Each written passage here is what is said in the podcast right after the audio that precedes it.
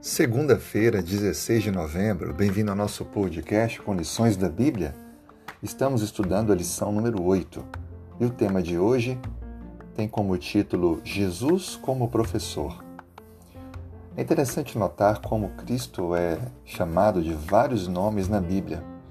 Ele é chamado de Filho de Deus, Messias, Filho do Homem, Salvador, Redentor, Senhor, Cordeiro de Deus, mas também é chamado de Mestre, Rabi. A Bíblia descreve que em vários momentos Cristo parou para ensinar. Aliás, o ensino é o momento alto do ministério de Cristo, aonde ele passa muito tempo compartilhando o evangelho e o reino dos céus com os seus alunos. Em um momento, Cristo se dirigiu a Nicodemos, que o chama de Rabi, e descreve a ele que ele deveria nascer de novo e ensina a ele sobre esse novo nascimento. A autoridade de Cristo para ensinar veio de Deus.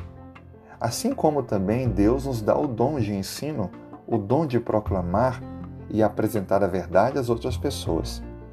No livro de Isaías, no capítulo 11, no versículo 2, uma profecia que fala sobre a vinda do Messias e o seu governo diz: Repousará sobre ele o Espírito do Senhor o espírito de sabedoria e de entendimento, o espírito de conselho e de fortaleza, o espírito de conhecimento e de temor do Senhor.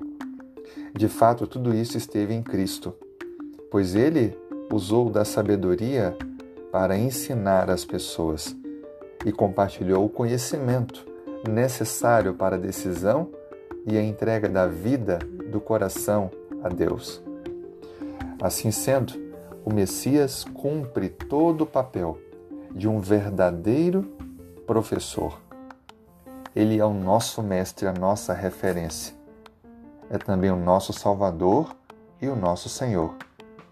E ele nos deu a missão de partilharmos agora estes ensinamentos que aprendemos com aqueles que ainda não conhecem e não se entregaram ao Pai.